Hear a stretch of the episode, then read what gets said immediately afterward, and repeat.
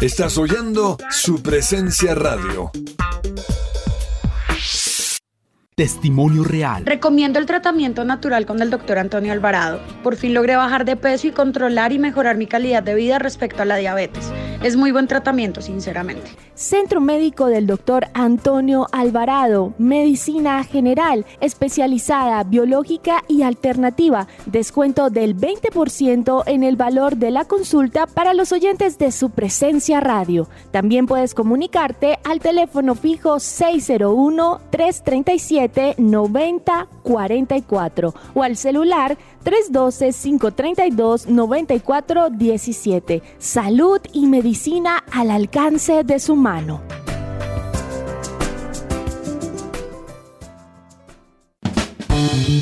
Porque papá merece lo mejor en su mes. Botánica Face les trae productos con extractos naturales para su cuidado personal y lo mejor de todo es que podrás recibir un 10% de descuento si realizas tu compra en nuestra página web www.botanicaface.com.co o en nuestra línea de WhatsApp 318-354-2022. No esperes más y sorprende a tu papá.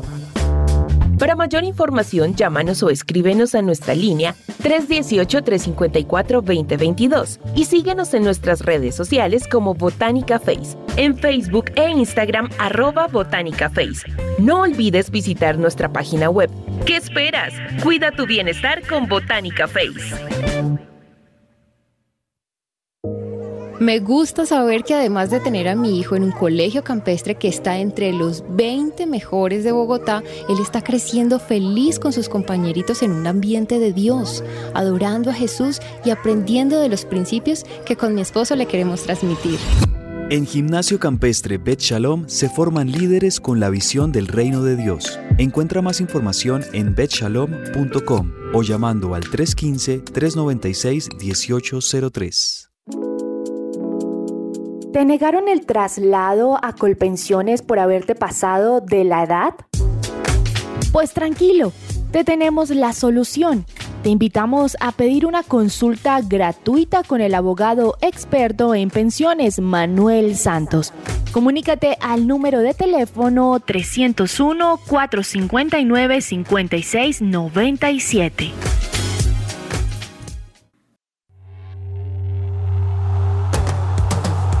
Este es el programa número uno del deporte. Que ruede la pelota. Amaneció, hay que salir otra vez a la cancha. El cuerpo da, pero no aguanta con tanta avalancha. El miedo está, Queridos oyentes, muy buenas tardes, bienvenidos a Que Ruede la Pelota, el programa de- deportivo de su presencia radio. Hoy es miércoles 15 de junio y son las 12 y 2 del mediodía. Gracias por acompañarnos a esta hora. Les prometemos un programa de una hora sabroso con toda la actualidad deportiva de Colombia y el mundo. Don Andrés Perdomo, buenas tardes, joven, ¿cómo le ha ido? Muy buenas tardes, profe. Muy buenas tardes a todos nuestros oyentes y Ah, obviamente lo a escucho nítido, lo escucho nítido, así es que Sí, es. sí, sí, es Eso, que cuando, aquí- eso, eso es cuando es micrófono fino, ca- cambia la cosa, ¿no? micrófono fino y obviamente transmitiendo desde la emisora. Eso es una maravilla, profe. La Eso es una ex maravilla. 1520 AM. la ex. Así es, profe, la ex 1520. No, muy feliz, muy contento. Un día, obviamente, asoleado. Un día también con un clima cambiante aquí en Bogotá. Soleado, pero, frío, perdón. pero frío, exactamente, cambiante. Era lo- para esa era la razón. No, y no, no, feliz, contento de estar aquí nuevamente en Que Ruede la Pelota. Bienvenido, señor, me alegra saludarlo. Eh, señor Andrés Cabezas, buenas tardes, joven. ¿Cómo se encuentra usted? Estoy diciéndole fuera micrófono que Eder Chaux fue hecho con el mismo molde suyo. Son muy parecidos. Según el profe Carlos Olmos, eh, Eder Chaus y mi persona somos muy, muy parecidos. Ese, ese es su gemelo, hermano. Toca ver fotos, profe. Eh, no, ¿qué tal, profe? Un saludo muy especial para usted. Me alegra volver a, a coincidir con usted en el programa. Creo que hace varios no, no, no lo hacíamos. Sí, no, no, es que estaba, estaba paleado, me dio una de esas gripas horribles, hombre, estaba paleado. Pues, profe, como medio... Con este clima de Bogotá, ahorita me daba risa lo que decía Andrés, porque eh, por estos días es muy difícil determinar qué clima tenemos No. en Bogotá. O sea, en la mañana podemos tener sol, en la tarde podemos tener lluvia o viceversa. Puede amanecer lloviendo y después sol, en fin. Pero contentos, profe. eh, hoy juega River, hay que decir que hoy juega, la, banda, pero también tenemos mucho deporte por ahí, hablando de muchos, de muchas cosas que están pasando. Por supuesto, pues estas dos, dos partidos de eliminatorias de repechaje que ya conocemos a los últimos dos seleccionados clasificados al Mundial de Qatar, que tuvimos partidos lunes y martes. Pues hoy vamos a estar hablando también del partido de Costa Rica que, que se, que se dio ayer ante Nueva Zelanda. Y también, profe, con mucha expectativa porque siempre los miércoles tenemos algo especial. Pues hombre, esperamos que nuestro invitado nos acompañe hoy. Tenemos un invitado de lujo. Aquí, aquí don Jorge Perdomo nos consigue siempre invitados de lujo. Así, que tenemos es. hoy uno bueno, vamos a, a- a concretarlo ahora mismo para que pueda estar con nosotros.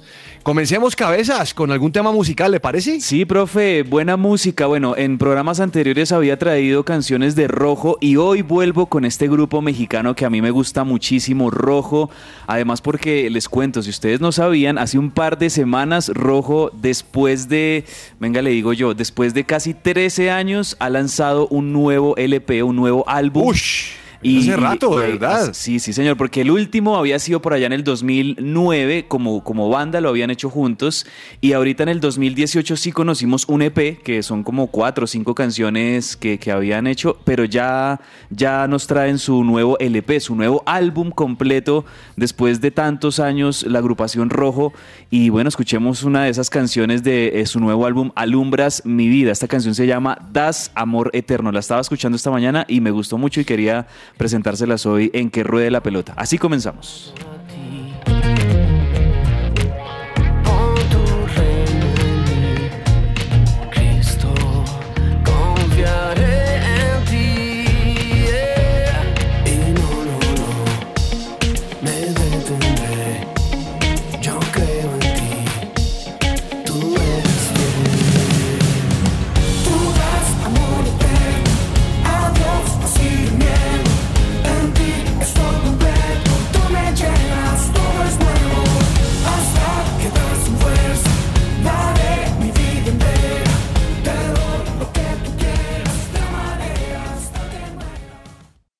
Esta sección es posible gracias a Coffee and Jesus, Bogotá. Hablemos de fútbol. Devenir champion du monde de football. Devenir champion du monde de nuevo.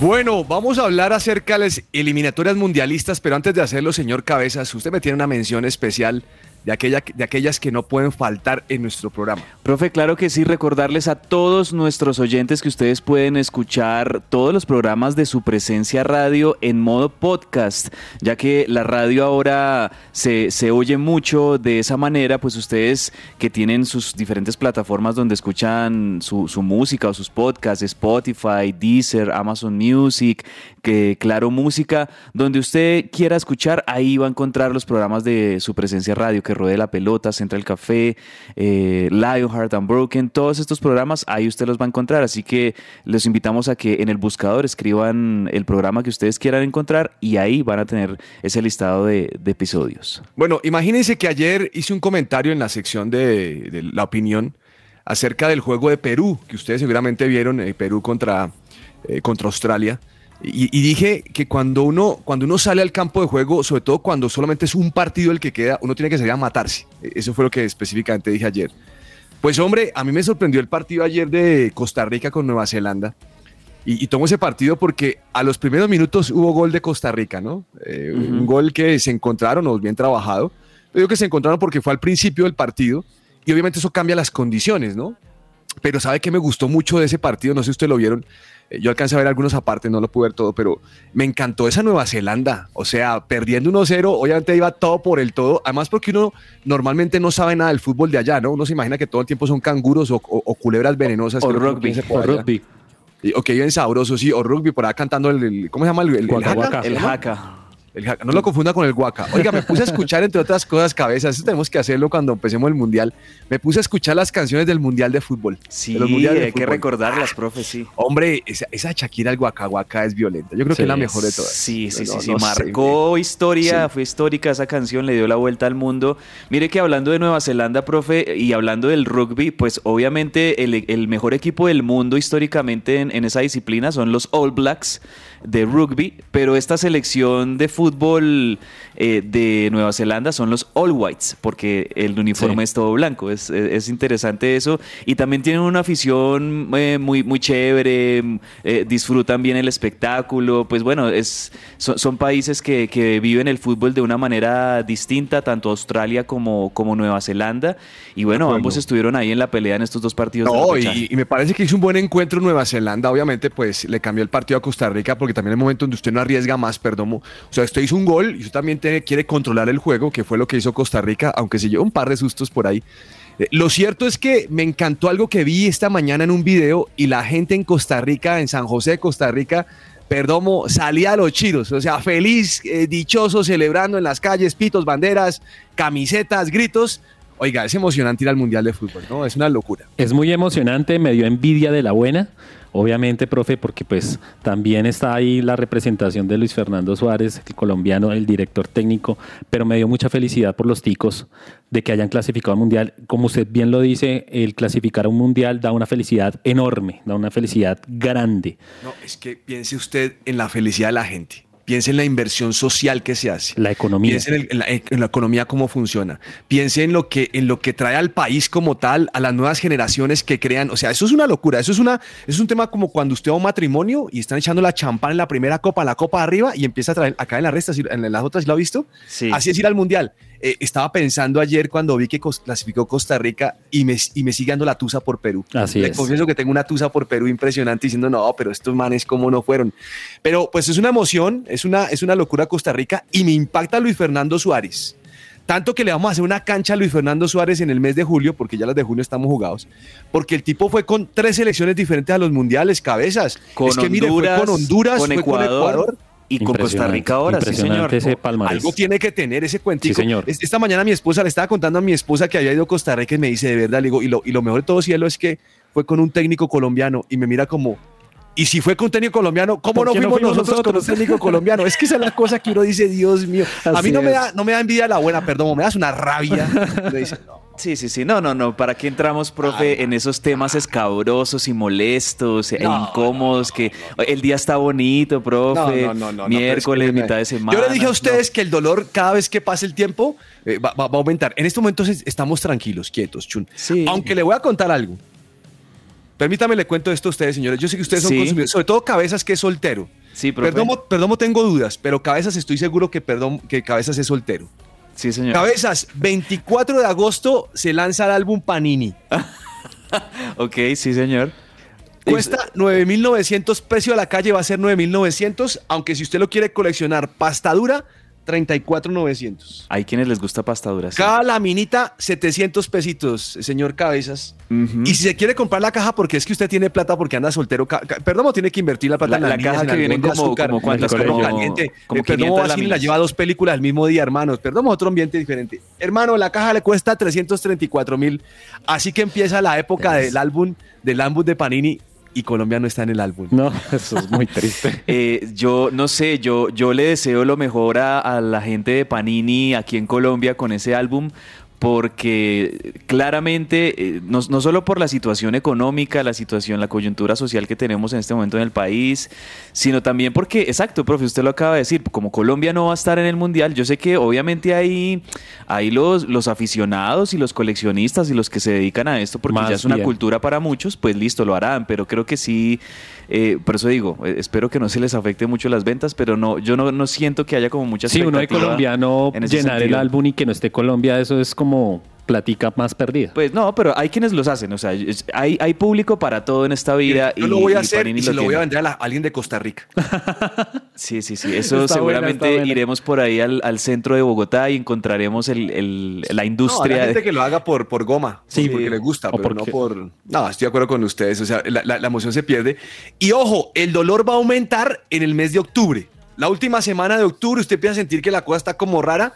Y cuando empiece noviembre, señor, que las ligas normalmente están diciendo es que va una semana antes del Mundial de Fútbol, usted empieza a sentir más dolor cabezas. Faltando 15 días dolor. Y el 21 de noviembre el dolor está en plenitud. No, profe, y cuando estemos viendo la inauguración, y cuando cuando estemos viendo el Ecuador partido, contra Qatar. y cuando estemos viendo a, a Uruguay, y, cuando estemos viendo a Ecuador, eh, y decir, oiga, ¿y Colombia no estuvo ahí? Bueno, ¿qué le vamos a hacer? Ah, bueno, como dicen los argentinos. Bueno, mire, cabezas, pero el, el fútbol aquí es amargo. Pero ayer estuve viendo marcadores de la Nations League. Sí, señor. Usted sabe que es un torneo que se juega en vez de los amistosos y toda la vaina. Que los jugadores no querían jugar, entre otras cosas, porque están cansados de sus Pero temporadas. les sirve, les sirve mucho a estas selecciones europeas ahí ponerse a punto y, y revisar cosas. Le metieron la mano a Inglaterra de local, pero feo. Hungría está, pero... Yo Es como digo, a veces esos marcadores pueden sacar al técnico. Le metieron la mano feo, cabezas. Perdomo, 4-0 contra Hungría. Que no va al Mundial. 4-0 es para sacar al técnico si no le pone pilas. Sí, bueno, no, pero, pero obviamente no van a sacar a Gary Southgate de la no selección sacar, inglesa. pero- pero mal. Y, y si, y si me deja decirle algo, profe, ah, pues sí, no, no deja de ser escandalosa esta derrota de, de Inglaterra como local frente a Hungría, pero, pero yo sé que todos los entrenadores y todas las selecciones de, de Europa están tomando esta UEFA Nations League como partidos de fuego, de fogueo, entrenamiento, que, que revisemos cosas que hay que ajustar y demás. Y, y- y no está, o sea, me parece que no es, no es grave, porque incluso si me, si me atrevo a decirlo, para mí Inglaterra es una de las selecciones favoritas en, en Ay, Qatar. sí, pero es que como le mete 4-0. Yo, yo entiendo lo que usted me dice y estoy de acuerdo, muy de acuerdo. Pero es que ahora en un amistoso usted no le puede meter 4 cabezas. Eh, bueno, profe, a Colombia le metieron seis. Ah, ¿qué hacemos? Pero, pero es que... No, pero ¿por qué me Pero sigue como echando la herida, sí. hermano? Pero usted me acaba de decir que, que no le, que no le hagamos al tema y sigue hablando de eso. Sí, no, porque, Bueno. porque bueno, sí. No, solamente esa es la herida, es que a Italia también le metieron la mano. Ujú, es verdad. 5-2 le metió a Alemania. No. Sí. No, dice Yaruma to- to- haciendo show, todo- manejando el balón mal. No, no, esto es muy bravo, muy, muy bravo, muy bravo. Tremendo Bueno. lo de lo de Thomas Müller. Eh, Yo sí quiero destacar un jugador que creo que ya Thomas Müller con este de Qatar va a cumplir, si no estoy mal, su cuarto mundial. Y es de esos jugadores. Alemania se caracteriza históricamente por tener jugadores que, que son muy disciplinados, que son eh, muy correctos eh, en el manejo de su carrera futbolística. Y, y nos- recuerden, por ejemplo, si nos vamos atrás a Lothar Matthäus, que jugó cinco mundiales, Miroslav Klose, que, que es todavía el goleador histórico de los mundiales, que ta- también jugó creo que, que cuatro mundiales. Thomas Müller ahora creo que es el gran referente y el veterano de esta selección alemana que tiene muchos juveniles también, pero, pero eh, destacable eso, que, que en estas selecciones eh, siempre existen jugadores que dan el ejemplo y, y eso se lo transmiten a las nuevas generaciones y por eso siempre sigue siendo un, fútbol del primer mundo. Ese, ese, ese es un animal, hermano. Mm. Es, es de los guerreros que vive, que, que vive el fútbol a tope. Mire, 114 partidos con Alemania, Thomas Müller. Imagínese. 43 goles, 32 años. 32 años y, y tiene para más todavía porque... Oiga, es, que él empezó muy jovencito. Yo me acuerdo que él, él- él debutó con la selección alemana puede ir al muy, próximo muy mundial. jovencito. Ese también puede ir al próximo mundial. Con 36 aguanta. Es que, si les digo, profe, yo creo que incluso el mis, hasta Cristiano Ronaldo y Lionel Messi pueden llegar a Estados Unidos, Canadá y México. No sé, yo Cristiano Ronaldo no sé si Sería muy llegue. lejos, ¿no? Si. Pero de pronto, o sea, no, de pronto, pronto va de de pronto el, que, el que vemos como tal vez más remoto sería a, a- a Ronaldo, A Ronaldo. más que Messi. Porque yo les digo, ahorita Messi como está jugando parece que tuviera 26, 27 años lo que está jugando. Está muy feliz Messi con esta selección argentina y, y- y toda la, la AFA y todo el proyecto Selección Argentina gira alrededor de que Lionel Messi esté feliz y seguramente eso es algo que van a querer seguir haciendo por los próximos años porque bueno, ya les dio una Copa América hace poco y, y son uno de los equipos eh, favoritos en, en este mundial. Ahora que usted menciona a, Toma- a Thomas Müller, que es que vive el fútbol, hermano, que se pone bravo con los compañeros, que pelea, que es Sí. un tipo encarnizado. Usted me hizo acordar de Genaro Gattuso. Ajá, sí O sea, señor. que ahora es técnico del Valencia, ¿no? Del Valencia. Y entonces le han, sacado una, le han sacado un video a Genaro, a Genaro Gattuso el tipo era un bravucón en el campo de juego. Eso era patada, Sí. puño, codazo, con el que fuera. O sea, y entonces dice al tipo, ¿usted por qué es tan sucio? Y le dije, no, es que yo, yo vivo el fútbol. Esto, esto es un Sí, tema sí, de sí. pasión. Uf. Ustedes, eh, Ay, ustedes no se imaginan lo que era ver un, un Gennaro Gattuso año 2007, 2008 con el Milan. No, no, Eh, uf, de No, ese Milan de Ancelotti, se en, ponía en la selección de Italia, es de de esos jugadores eh, totalmente capitanes y, y que de verdad viven el fútbol de una manera totalmente diferente y muy, muy pasional. Y, y como técnico creo que no lo ha hecho mal tampoco, ya ha tenido su- sus buenas primeras experiencias y, y, pues con el Valencia creo que va a tener un reto muy grande porque pues estamos hablando de uno de los equipos Emblemas de la liga. emblemáticos e históricos Eso- en España. Ese, ese tipo de, de jugador estaría conmigo en el campo de juego. Esos son los jugadores que a mí me gustan. Los de Al profe le gustan los, los Gerardo Bedoya. Eso, que Le reparto. gustan pero ¿cómo va a que- comparar Gattuso los, con los, Gerardo? los Eduardo Pimentel. Eso. Es- que recios. Varones. Sí. Oiga, mm, mire, mm, ca- eh, Perdomo, dígame usted una cosa, vamos a hablar de fútbol colombiano. ¿Dónde va a haber el tercer y cuarto puesto usted hoy? Ese profe. o sea, sala la herida, sala la herida. Le cuento que ahí sí No, nos mató profe, con ese ¿qué? comentario. ¿Cómo me a ver. responde lo que estoy preguntando, No, muchachos? hinchas en las buenas Pues y en las define el malas, tercer y vamos a cuarto ver puesto va partido. Bucaramanga y de Millonarios a las 6 de la tarde. Creo que es el partido, ¿no? Tercer y cuarto puesto. Eso es ¿No? un comentario de un hincha de Santa Fe a un hincha de Millonarios y se lo merece y está Es que todo bien. a mí me profe. gusta salir a cobrar Tiene todo el derecho. Y es que ¿sabe qué me pasa en esta todo mesa? el derecho de hacerlo. En esta mesa todos se montan de campeones cuando no han sido campeones. Eso sí es. Entonces, se montan. Entonces empieza a mandar mensajitos. Eh, eh, o sea, el corresponsal es una... Comenzando por el corresponsal. No, profe, que- corresponsal es el que nos hace quedar mal Es- Perdomo es un caballero. Yo, yo tengo que reconocer que Perdomo es caballero. Cabezas eh, se pega sus dardos con River y Santa Fe. Sí, Ahí va, sí, ese- sí, sí, a ahí veces, va, ahí va. a veces. Cabe- Perdomo un caballero, pero ese corresponsal sí Uy, es, no, es- sí, se lo vuelve a busca veces uno, lo busca uno el fastidioso. quiebre, hermano. Entonces, no, es verdad, no, es verdad. Bueno, Millonarios jugará a las 6 de la tarde contra Bucaramanga. El Digamos que un puesto. partido por cumplir. Me imagino que Millos jugará con un equipo alterno. No hay nada que definir. Y a las 8 de la noche, si no estoy mal, 8 y 15 jugarán eh, Nacional Junior. Perdomo, ¿quién cree que gana entre Nacional y Junior? Junior. Junior. ¿De verdad? No, es que Perdomo, Perdomo que va a decir Nacional, hermano. Yo ¿Cómo no, le- No, no, pero aquí hay que ser, hay que ser objetivos, hay que ser. Decía por Nacional. Es- ¿O cree que gana más bien? Profe, pues por como vienen los dos equipos, eh, yo creo que Nacional, bueno, no, no sé si lo gane, pero con el empate le alcanza. Sí, obvio. Y, y Nacional, por ejemplo, en, el- en la semana pasada en el partido con Millonarios, el sábado demostró que es un equipo inteligente, que no necesita demostrar nada. Es un equipo grande que sabe cómo llegar a las finales, que sabe cómo se disputan estos partidos. Y si hay que eh, demorar, se demora. Si hay que eh, cerrar el mediocampo, se cierra.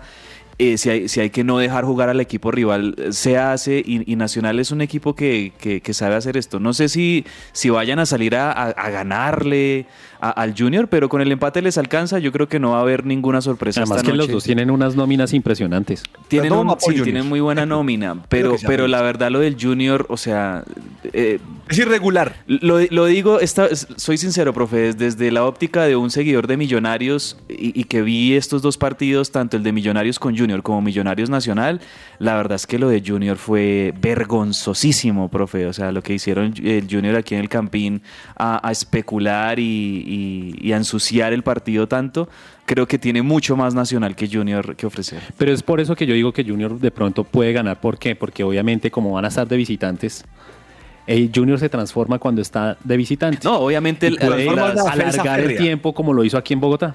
Sí, sí, no, y, y seguramente el, el partido es totalmente distinto. Junior entiende que, que tiene que ganarlo si quiere pasar a la, a la final. Pero no, yo creo que Nacional tiene, digamos que todos los elementos en su control para, para avanzar fácilmente. Tiene a su hinchada, tiene su localía, sabe que con un empate le basta, no tienen que desesperarse, tienen que dejar que el Junior proponga y ahí de pronto encontrar los espacios y, y terminar de cerrar la serie. O sea, yo creo que no, no, no va a tener mayores problemas Esa Nacional. esta óptica es clarita acá, perdón. Esa óptica es de River, clarita. Va a tener los espacios, tal. Muy bien. Bueno, mire, señor, eh, además de esto, quiero contarle que Giovanni Moreno, después del partido entre Millonarios y Nacional, comenzó a huchar a los hinchas de Millonarios y empezó a, coger, a hacer mímica de llorar. No sé si ustedes lo vieron ahí como Sí, si fuera la chilindrina, haciéndose que lloraba y a limpiarse las lágrimas. Pues lo sancionaron. Hmm. Le metieron dos fechas, no juega hoy. Y dos millones seiscientos mil pesos, no va. Tras de que venía de, de lesión y que no, no estaba ausente en los últimos partidos, pues va a seguir sin jugar Gio Moreno. No, en un tiempo, en pero, un tiempo profe, de, pero de- de tantas redes eso, sociales, hombre, hay que ser prudente también y hay que respetar a los hinchas de millos. O sea, sí, los eliminaron, hay que respetar. Los jugadores, profe, los, los jugadores a veces tienen unas, unos actos de inmadurez que son increíbles. Eh, ¿Por qué hacen eso? No, no, no hagan eso y, y- y no eh, eh, los está viendo todo el mundo. Miren, yo recuerdo una imagen en un River Boca. Eh, en el que un tal Luis Advíncula salía y les, le hacía así a los hinchas, o sea, los saludaba y se les reía en la cara a los hinchas de River porque Boca le había ganado. Bueno, no sé Pero se quién fue. acuerda la que hizo Teófilo Gutiérrez cuando estaba jugando contra Sí, Boca en también, o sea, No, eso es de la parte y parte. Eh, eh, y, y mi- y miren cómo son las cosas de la vida, o sea, yo, yo respeto mucho a la selección peruana y también lamento que Perú no, hayas, no haya clasificado y se haya quedado por los penales. Pero ¿quién fue uno de los que erró un- un- uno de los penales definitivos en esa serie, no? Claro. Digo. Lo que pasa es que uno tiene que respetar. Yo estoy de acuerdo. O sea, Sí. usted gane, celebre, hermano, respete, porque la- el hincha es susceptible, los jugadores también son susceptibles. Y, y yo creo que lo que uno siembra, uno cosecha cabezas. Esa es la ley de la siembra y la Sí, señor. Pero es cuidado, Sí, señor. paciencia. Toca tener cuidado, sí. Bueno, le preguntaron a Hernán Darío Gómez, ¿qué, qué, qué opina usted de Lorenzo, del nuevo técnico de Colombia? Y dice, no, es que aquí no creen en el técnico colombiano. E- Entre otras cosas, no sé si ustedes vieron, les mandé una foto. No, ha- había más felicidad en un sepelio, hermano. Ah, Presentaron la- la- a Néstor Lorenzo Sí, sí, y sí. aparece Yesurum, González Alzate, Jaramillo y aparece Néstor Lorenzo. Sí, ¿Sabe señor. quién se estaba riendo, hermano? Nadie. Nadie. No, pero usted Eh, sí, no. cabeza, ¿usted vio la cara de estos señores? Eh, Bueno, profe, es que, es que si realmente si vamos a mirar la cara de, por ejemplo, un González Alzate, pues es que este señor tiene cara de todo menos de... Uy, no, sí, señor Eh, o sea, no, sí. y se viste No, como, no, no, sé, pero- como, como el padrino, como algo No, pero, así pero como lo que digo es que cara es que muestra la felicidad que, oye, contratamos a una solución, hermano, que nos va a ayudar. No, eso, o sea, eso parece que no estaban de acuerdo con Lorenzo. Uy, sé. a, a mí, la, la verdad, profe, ver esos señores me da una incomodidad, como que Por dos. sé, es- Oiga, y ahora usted que dice lo de, lo de González Alzate, yo mandé un mensaje donde decía que parecía la película El Padrino 1, El Padrino 2 y El Padrino. Sí, es que, es que de verdad, sí, es, es que que en son serio, o sea, en serio, igualitos. en serio, uno, uno mira sobre todo No, a González no, no. Alzate y pues ese señor, ¿por qué se va vestido así como de satín, como de blanco satinado, como si fuera el padrino? ¿Qué es eso? Como- Pero, Ah, pero, pero sin- esa yo creo que la pinta la de Gamero. Esa es nuestra dirigencia, esos son los dirigentes que tenemos aquí en nuestro fútbol, profe. Oiga, oiga, es que uno ve a Gamero, hermano. Gamero necesita un asesor de imagen, loco. En serio. Sí, sí, sí. No, no, no. Bueno, no hablemos de eso. Mire, mm, John Velázquez, que está en Santa Fe con la número 10, ahora cambia y se va para la equidad. Paila, Mm, no, no ok. nos sigue. Germán Mera, que estaba en el Junior, yo no sé por qué acabó con el contrato y ahora termina otra vez en el Deportivo Cali.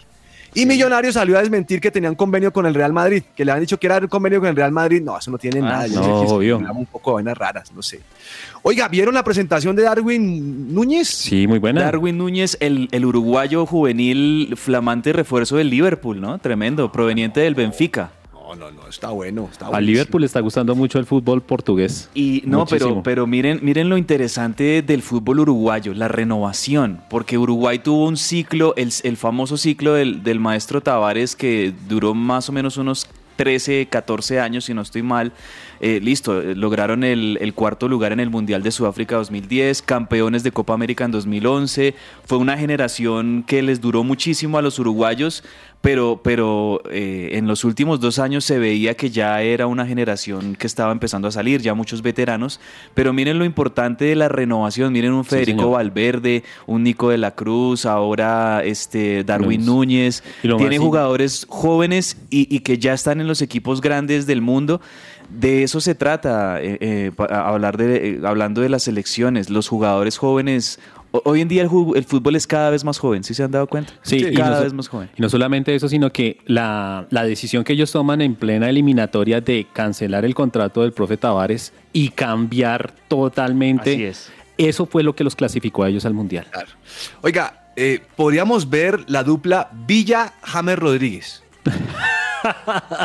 Bueno, profe, esto en Argentina sí, es que, la verdad que Cabezas. son unos ¿Se novelones. la, prensa, eso? la prensa en Argentina está feliz. La, profe, la prensa en Argentina es, Uy, no, es no, una no. industria increíble Ay, de, humo, profe, impresionante. no, no, se habla en, en su momento a Boca se habló de, de Edinson Cavani que llegaba a Boca, no, No, llegó. no, no, no. Ahora se está hablando de Luis Suárez que llega a River y yo todavía quiero ver eso, la verdad. Yo Pero todavía están no- diciendo que un 90% Di- dice está que cerrado o eso. sea, y, y yo obviamente quisiera que sí sea cierto cierto y que ojalá esos rumores de verdad tengan mucho de cierto. Parece que sí, pero, pero, ay, no, eh, les encanta. Ustedes, No, ustedes siguen No, los medios no, argentinos y todos los días hay un montón de cosas nuevas. Y Pues lo pues ahora, ahora sale que en Boca quieren traerse a James Rodríguez para que esté en, en Boca. Bueno, no sé. Cabezas, No, no. es, cabezas es un chiste. Bueno, póngale cuidado, cabeza. Le voy a contar otra más para, para, para irnos a pausa a ver si, nos, si tenemos un entrevistado bueno hoy. Sí, señor. Mire, mm, hoy salió en la prensa y están diciendo que, que el arquero de Australia hizo trampa.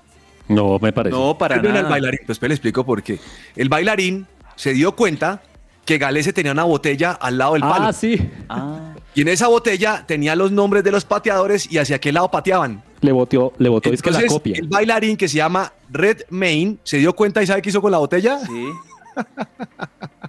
La botó lejos. Y entonces Galese no tenía, no Ah, tenía No tenía la copia. No, profe, yo lo que sí le digo No, es que no. a ese arquero en Australia tienen que condecorarlo, Claro, tienen que claro. premiarlo, porque es el héroe de esta clasificación de Australia. No solo por, por- además porque yo sí les digo una cosa, o sea, yo aplaudo por completo que un arquero sea así, porque eso es un recurso totalmente válido. En ninguna parte del reglamento dice que un arquero en los penales no, puede moverse, no puede bailar, no puede hacer monerías. Está muy bien. Entonces, eh, eh, es- es- son arqueros pilos, son inteligentes y le termina dando una clasificación que vale un montón para su selección. No, no se vale. Otra cosa es que no nos guste. Eso es como el Dibu Martínez. Sí. Vamos a un corte comercial y ya regresamos aquí a que ruede la pelota.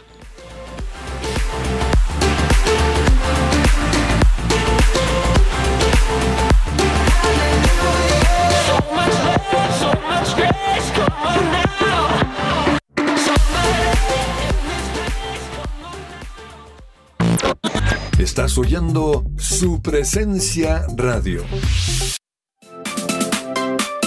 ¿Estás buscando colegio para tus hijos? No busques más. El Colegio Arca Internacional Bilingüe abre inscripciones calendario B 2021-2022. Para mayor información, comunícate al 682-9901 o al 746-0903. Al celular 321-985-1883. Visita nuestra página www.arcaschool.com. Colegio Arca Internacional Bilingüe. Educación con principios y valores cristianos.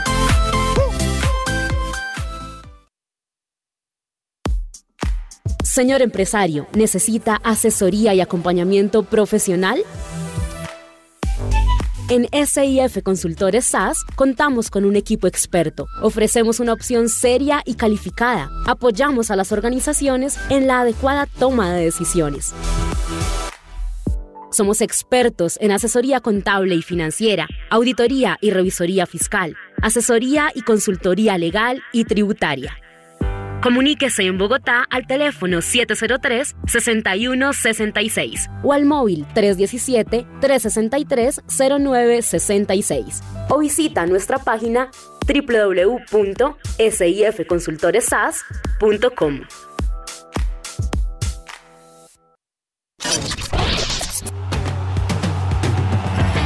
Escucha que ruede la pelota. Que ruede la pelota. De lunes a viernes de 12 a 1 de la tarde en su presencia radio. Amaneció, hay que salir otra vez a la cancha. Supresenciaradio.com te acompaña.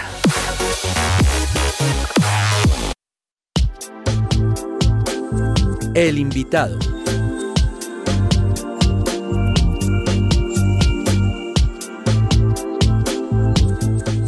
Bueno, tenemos un invitado de lujo y la verdad que yo me siento muy complacido porque no voy a revelar la edad de este hombre, pero yo lo escucho de tiempo atrás. Desde, desde que estaba con el papá lo escuchaba. Don Diego Fernando Mejía, autoridad de la Fórmula 1, periodista y piloto de la Fórmula... No, no, de la Fórmula 1 no. Autoridad de la Fórmula 1, pero también piloto de carreras, ¿no? Don Diego, bienvenido a este programa que ruede la pelota. Muchas gracias por acompañarnos. Carlos, muchas gracias por la presentación, por esas palabras. Un gusto acompañarlos a ti, Andrés, y a todos tus oyentes. Oiga, Diego, le tengo que reconocer algo. Mire, yo aquí tengo apuntado a mi hojita que lo primero que tengo que hacer es darle honra a usted. De verdad que me encanta como usted comenta. Y me alegró muchísimo hace unas carreras que lo escuché en ESPN. Yo no las he escuchado. Diga, oiga, volvió volvió Diego, Di- Diego Fernando Mejía. Usted es como el nivel de Juan Pablo Montoya. O sea, escuchar a Montoya, ver, a- ver a Montoya competir, sino escucharlo a usted no es lo mismo. Y menos a su papá. Su papá también es un. Así que muchas No, gracias muchas gracias. tantas mañanas. Eh, eh, yo extrañaba mucho a Montoya, obviamente. Pero, oiga, ¿qué es la vida de su papá que no lo volvió a escuchar?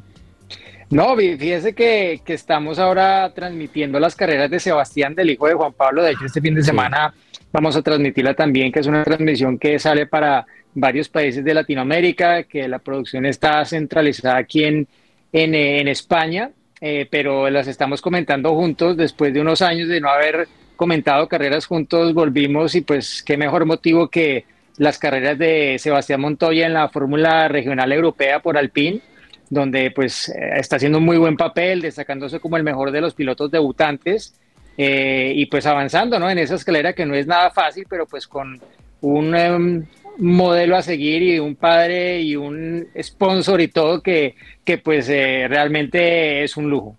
Oiga, échenos el cuento, ¿cómo así que usted, que usted era piloto? No sé si todavía lo hace, pero cuando estaba estudiando acerca de usted dije, hombre, piloto, ¿cuándo comenzó y, y por qué dejó de ser piloto y se fue para el periodismo, señor? Pues, eh, a ver, yo, yo soy contemporáneo con, con Juan Pablo Montoya. Nos llevamos cinco días de nacidos. Eh, antes de que naciéramos, mi papá Germán y el papá de Juan Pablo, Pablo Montoya, eran compañeros de carreras en los karts. En ese entonces se corría en, la, en eh, Bogotá, en el Parque El Salitre, había un cartódromo que ya obviamente hace muchos años no existe, pero ahí corrían y de hecho hacían mecánica en el garaje de, de- de la casa de mis papás, ahí se reunían con otra gente que, que pues eran como de su propia generación. Y, y nada, yo empecé a correr a los ocho años, ya Juan Pablo llevaba dos años corriendo, él empezó a los seis, una categoría de niños que, que el, que la promovió y todo y trajo los karts para poder hacerla fue el papá de, de Juan Pablo. Eh, eso fue a principios de los años 80. Yo empecé un par de años después, corrí unos poquitos años, luego no tuve cómo seguir. Eh, al final de, del colegio, me acuerdo que era el mejor del curso. Mi papá un año me dio de premio un kart usado para volver a correr. Y ahí volví y ahí ya seguí corriendo prácticamente que de forma ininterrumpida en karts y en autos eh, hasta, hasta que me mudé de, Colombia a vivir eh, aquí en España. Eh, o sea que son muchos años eh, de correr, primero en kart, eh, algunos de esos corriendo en simultánea con Juan Pablo, a veces corriendo con él, con él como equipo en carreras de resistencia de karts. Él alguna vez me reemplazó en una carrera que yo tuve un accidente en un campeonato y él me reemplazó porque, bueno, yo conocía obviamente quién era él y sabía que no podía tener un mejor reemplazo eh, porque me estaba jugando unos pesitos ahí y entonces, claro, eh, le pedimos el favor y después de mucho rogarle accedió y claro, salió y ganó las dos carreras y me, me hizo ganar la platica ahí para pagar por los destrozos que había causado en la, en la carrera que me causó la lesión por la cual no pude correr. Y, y ya después, sí, muchos años corriendo eh, con el equipo de Renault en el Campeonato Nacional de Automovilismo, con, con ellos ganamos varias veces el título nacional, ganamos, bueno, varias de las 10 ediciones de las 6 horas de Bogotá que he ganado como piloto, entonces sí, obviamente ha sido a un nivel muy diferente al, de Juan Pablo, pero claro, todo ese pilotaje de tantos años eh, sirve a la hora de, de, entrar a comentar, ¿no? Y pues qué bueno poder seguir haciéndolo, pero por ahora no ha habido, no ha habido forma ni tiempo.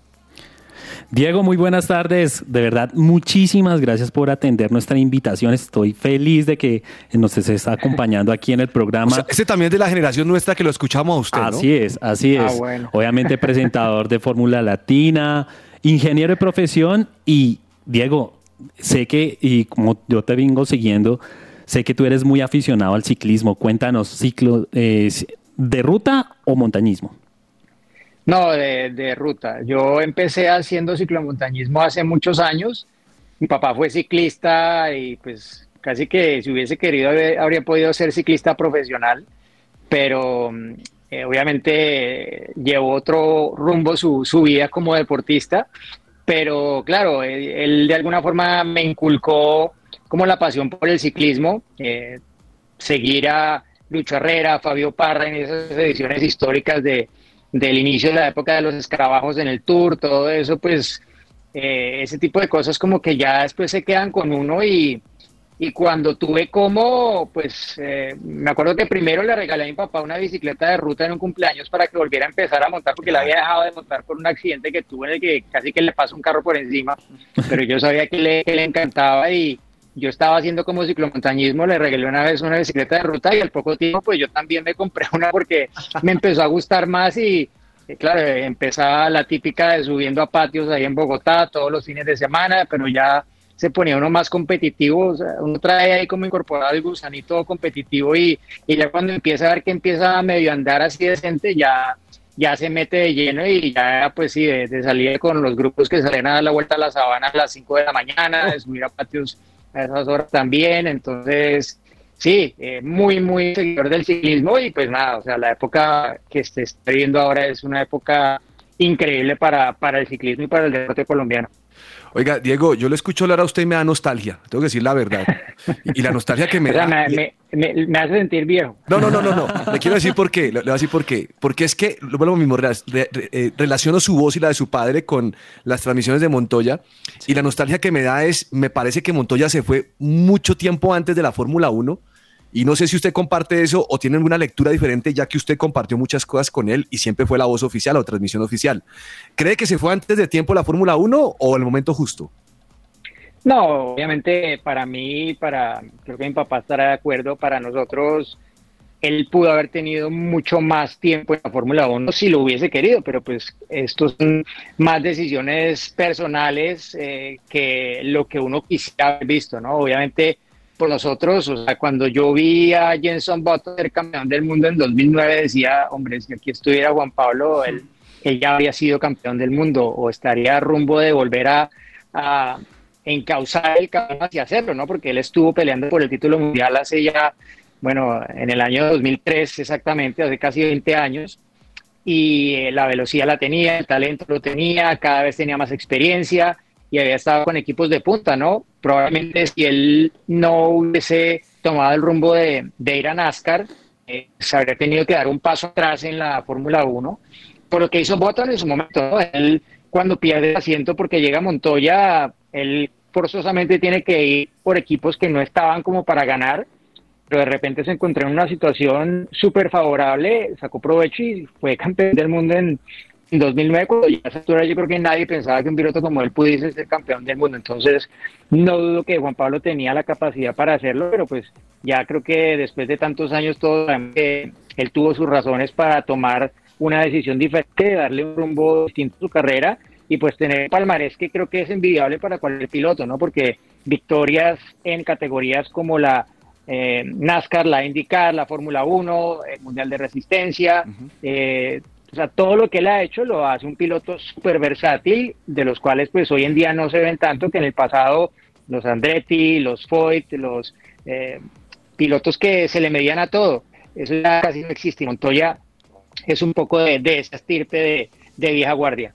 Así es, Diego, pues es un placer de verdad y un gustazo enorme que, lo tengamos aquí en el programa.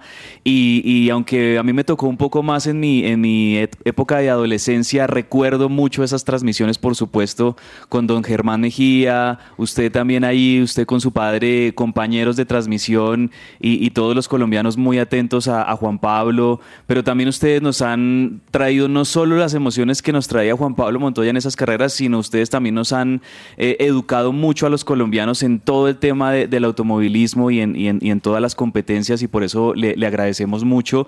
Y, a lo largo de su carrera yo sé que ha, estado en muchos lugares del mundo, ha tenido la oportunidad de ver muchas carreras, de conocer muchos pilotos, muchas escuderías y yo quería preguntarle, teniendo en cuenta que, que fue piloto y que se dedicó más al, al- periodismo de, de- los, de, las competencias eh, de los carros, ¿Qué, es lo más gratificante que usted puede compartirnos de su carrera? ¿Cuáles son esas cosas que, que han dejado para usted huella en su vida y que le hacen pensar, esta carrera la amo porque me hizo vivir estas experiencias?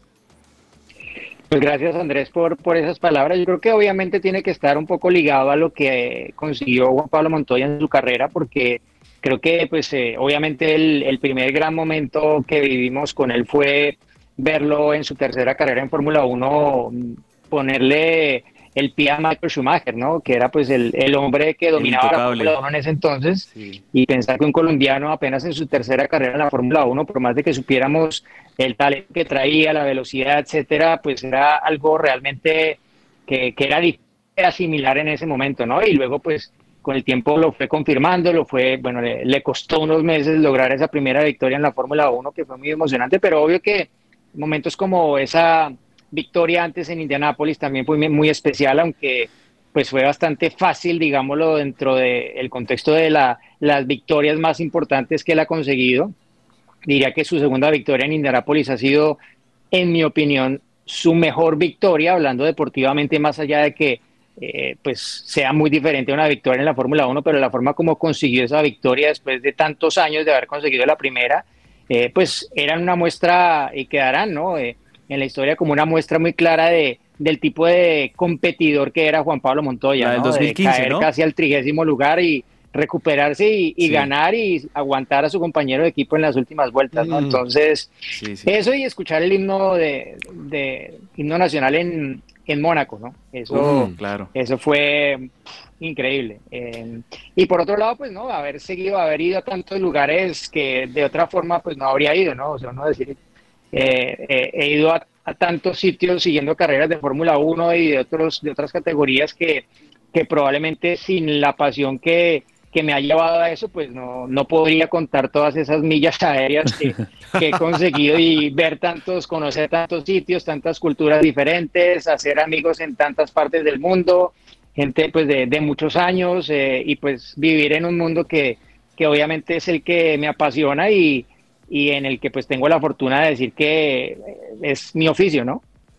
Diego, me pregunta un oyente por Mick Schumacher y me dice, quiere saber para su concepto, en su concepto, si lo ve bien en la curva de crecimiento o por el contrario lo ve un poco quedado con lo que ha mostrado hasta ahora. Me imagino que lo están midiendo con su experiencia, la de Montoya, la del papá, no sé.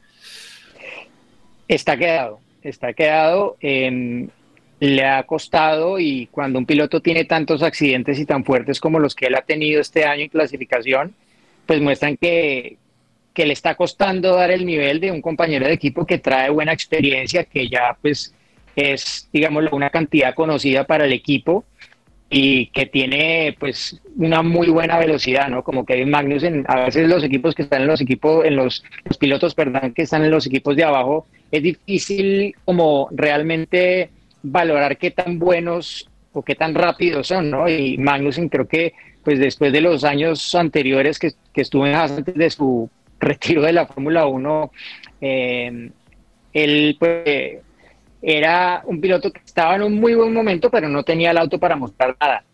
Y este año pues dio con Haas que estaba para mostrar algo más.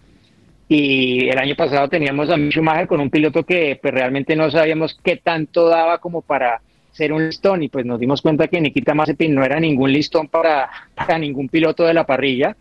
Y cuando le pusieron un listón más o menos bueno a Mick, le está costando, ¿no? Ojalá que, que pueda dar ese, ese salto, que pueda pasar este bache tan complicado, porque, claro, está también aumentando las cuentas del equipo en una temporada en la que hay un tope presupuestario que deben controlar y cada accidente de este tipo va en detrimento de las posibilidades del equipo de introducir mejoras a lo largo de la temporada. Eh, con respecto a esto, ¿podemos soñar con Sebastián Montoya hacia adelante? ¿Tiene la estirpe de su papá? ¿Tiene la sangre, lo atrevido? Sí, en muchos aspectos, obvio que tiene esos casos de, de Juan Pablo Montoya, eh, pero tiene también otras características que lo hacen diferente a su papá y en algunos aspectos diría que hasta, hasta mejor. Em, obvio, la formación que él está teniendo es una formación muchísimo más completa que la que, que, la que tuvo su papá en su momento, ¿no? Eh, hoy en día los pilotos tienen una cantidad de, de horas de preparación que va más allá de la preparación física, que pasan por la preparación mental, que pasa por el trabajo que se hace en las oficinas con los equipos, los simuladores. Eh, durante el fin de semana disponen de muchísimas más herramientas que las que tenía Juan Pablo en su momento. Pero lo positivo de, de, de, de lo que tiene Sebastián ahora es que su papá todavía es piloto, ¿no? Entonces, él puede mm, de alguna forma entender mucho más todo lo que pasa con Sebastián y creo que hasta cierto punto probablemente le costará tomar distancia, ¿no? Porque, claro, es la relación de padre-hijo, pero igual es la, la relación un poco de coach con piloto, ¿no? Y, y mezclar las dos no es fácil. Obvio que pues ellos dirán que las tienen muy bien separadas, pero no que habrá momentos en los que no es así, porque pues yo también estaba con papá muchos años y sé que hay momentos en los que, en los que ya eso pasa a un segundo plano y cuando hay mal genio y disgusto, pues es el papá y es el hijo, punto. Claro. Y, y vuelan gorrazos y lo que sea, o microfonazos a veces. Pero, pero sí, yo creo que él tiene pues realmente un privilegio, Sebastián, de tener un padre con la experiencia de tantos años que tiene con la velocidad, que sabe lo que se necesita para llegar a lo más alto y que aparte pues sigue siendo piloto y puede entender perfectamente todo lo que lo que pasa con Sebastián y que de hecho van a volver a correr juntos, ¿no? A final de este mes vuelven a correr juntos en, en Watkins Glen en, en el campeonato de IMSA y, todo eso, más allá de que eh, el resultado que sea todo eso, le va a servir muchísimo a la formación de Sebastián. Diego, en estos momentos podríamos considerar que el automovilismo, o más que todo la Fórmula 1, está en un nuevo auge o moda, por así decirlo. ¿Cuál consideras tú que haya sido el impulso para que la Fórmula 1, el automovilismo, esté en ese auge? Yo creo que sin duda tiene que ver mucho con, con Netflix y la serie Drive to Survive. Esto obviamente que ha traído una cantidad de seguidores nuevos a, al automovilismo y por consecuencia al deporte motor en otras categorías, ¿no? Eh, el volverse pues un tema ya que pues hace mucho más entendible todo y que entra más por las historias de la vida, de lo que le pasa a los pilotos y no tanto de lo deportivo y lo técnico, pues permite llegar a mucha más gente y enganchar a mucha más gente, ¿no? Entonces la gente que se enganchó con Netflix luego va a ver las carreras, ¿no? Y todo esto pues repercute en el crecimiento, aparte que el año pasado fue un año increíble para la Fórmula 1 con la lucha por el título entre Verstappen y, y Hamilton. Eh, yo nunca en mi vida había tenido tanta gente preguntándome por Fórmula 1 como cuando fui a final del año pasado a Colombia.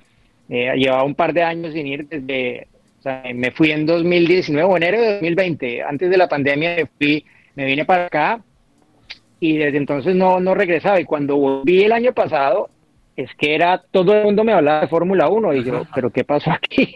de repente es como que explotó todo y, y claro, todo el mundo después de la carrera en Abu Dhabi, muchísima gente como nunca antes lo había visto, ni siquiera creo que en la época de Juan Pablo, o sea, una cantidad de gente que jamás, es- o sea, no, no, no saben ni siquiera a qué me dedico y todos sabían perfectamente qué era lo que hacía y sabían que yo tenía algún conocimiento de lo, de lo que pasaba con la Fórmula 1 y querían saber más de cómo era este tema de Verstappen y de, y de Hamilton, ¿no? Entonces, es muy bueno, ¿no? Para, para el deporte de motor en, en general y pues parece que esto solamente va a seguir eh, creciendo, ¿no? Porque es un fenómeno que, que por ahora pues no, no veo que esté, digamos, llegando a, a un hecho.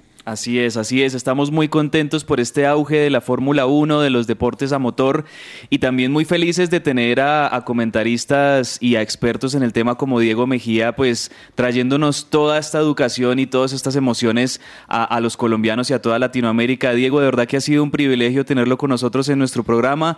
Muy felices de tenerlo y esperamos poderlo tener en una próxima oportunidad. Por supuesto, éxitos y que tenga muy buenos días siguientes en, su carrera y también con sus transmisiones deportivas. Un abrazo. Muchas gracias eh, a los dos Andrés, a Carlos, a todos los oyentes y, y bueno, cuando quieran de nuevo, aquí estamos para seguir conversando sobre Fórmula 1, deporte a motor y bueno, y no se les olvide votar esta semana, por favor. Ya aquí Claro ya, Andrés, sí. ya voté, entonces por favor, no. Claro que Gracias. sí. Feliz tarde, feliz noche allá en, en España. Un abrazo. Gracias.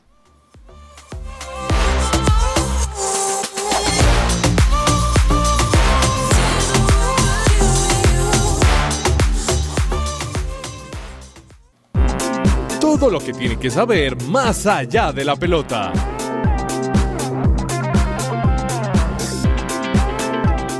Cabezas, hay entrevistas donde uno se queda corto. Ay, sí, hubiera querido y hubiéramos querido hablar todavía mucho más con Diego, pero qué genial. Yo le quería preguntar si era hincha de Hamilton, que qué pasó con Hamilton, con esa guanábana que tiene hoy en día que no corre. Ah, y, y este hombre sabe, este hombre de verdad Esto que... está para segunda Sí. parte, profe. No, que- segunda podamos- Tiene, mucha experiencia en el tema del automovilismo. Oiga, ¿y sabe qué le voy a poner este? Mañana en jueves en Yo Recuerdo le voy a poner narración de Germán Mejía Pinto. Uy, Claro. ese señor. Para nada, aquellos que son jóvenes y no, no saben de quién estamos hablando, ese, ese Mejía Pinto cuando narraba y Juan Pablo Montoya lo que decía era, era tremendo. Así es. Sí, hasta, lo- lloró una vez cuando Juan Pablo, él lloró cuando ganó la IndyCar en el 99. Él lloró ahí en ese momento en la narración. Bueno, ¿qué pasó con Nairo Quintana, señores? Pues hombre, sigue su preparación y es el gran favorito para la ruta de Occitania. Vamos a ver cómo le va a Nairo Quintana. Esa Nairo ruta de Occitania, profe, es obviamente una previa para el Tour. Sí, sí, sí, claro. Preparación que ha tenido una buena temporada Nairo Quintana en este 2022 y creo que con este Arkea va a llegar en buena forma física a disputar el Tour de Francia que ya estamos a dos semanas y media de que, de que comience y, y con la expectativa Nairo de, de- con su veteranía porque va a ser uno de los veteranos en este, en este Tour de Francia, pero aún así creo que va, va a tener un- una muy buena actuación. Sabemos que la hegemonía segur- seguramente va a seguir siendo entre los eslovenos, el Jumbo y, y lo que hace también el Emirates de, de Pogachar y, y- y el, Jumbo, el Jumbo con Roglic, pero de pronto Nairo nos puede regalar una que otra alegría con, ganando etapas o por qué no metiéndose en la pelea de la general. Bueno, le quiero contar que Cabal y Fara fueron eliminados del torneo de Queens. Ah. Un pequeño torneo. que Popana y Shapovalov le ganaron 6-3, 6-4. Adiós. Este no ha sido un buen inicio de año para, para Fara y Cabal, ¿no? Cabal. Y no les está yendo bien a los colombianos en la temporada de césped, en estos, en estos torneos preparatorios a, a Wimbledon. Tanto María Camila Osorio como la pareja de dobles colombianos, no, la verdad no han tenido buenas actuaciones. Y bueno, una lástima, aunque obviamente nosotros nos quedamos y siempre nos vamos a quedar con esa gloria que nos dieron Cabal y Farah ganando el Wimbledon en 2019. Oiga, en el, en el Mundial de Paranatación, eh, un colombiano ganó y medalla de oro, ¿no? Sí, señor. Se llama Carlos Daniel Serrano. Conquistó su segunda medalla de oro en ese mundial que se lleva en Portugal y obviamente esperando que, que tengamos más oros. Ya sería la tercera, la tercera oro para la Colombia. Entre el tintero.